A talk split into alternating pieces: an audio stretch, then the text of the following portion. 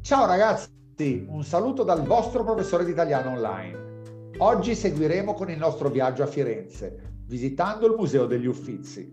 Però prima vi ricordo che mi potete anche seguire in tutte le mie piattaforme, Facebook, Instagram, YouTube e per podcast Spotify, Anchor e iTunes con il nome di Gianluca Cerano o Escuela de la Lingua Italiana Cerano. Recuerde que me pueden seguir por todas mis redes. Terminologia utile per andare al museo.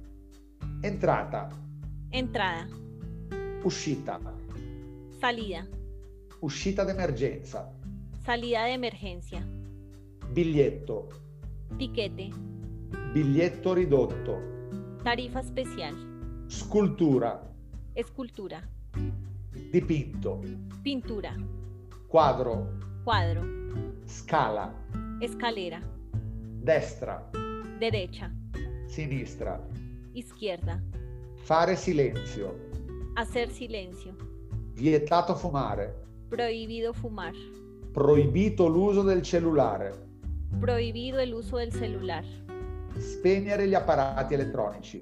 apagar los aparatos electrónicos. Ciao Nuri, andiamo al museo? Sí, me estoy preparando. ¿A qué hora os llamo dal hotel?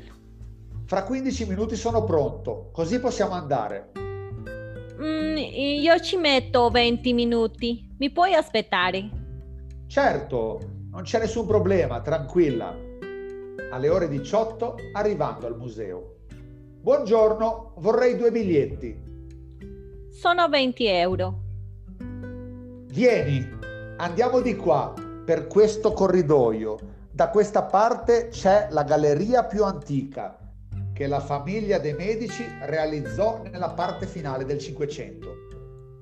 Sì, guarda che bello. Cos'è questo? Questa è la Galleria delle Statue, la collezione più antica della famiglia dei Medici, che sempre ha rappresentato un elemento di grande prestigio sociale e di interesse culturale. Ah, guarda anche quello. Nell'ultima parte del corridoio si trova il piccolo sarcofago di Aso Marino. Me lo ricordo. L'avevo visto la ultima volta che ero venuta. Ah, che peccato. È già finito il nostro giro. La prossima volta, quando avremo più tempo, torneremo qua.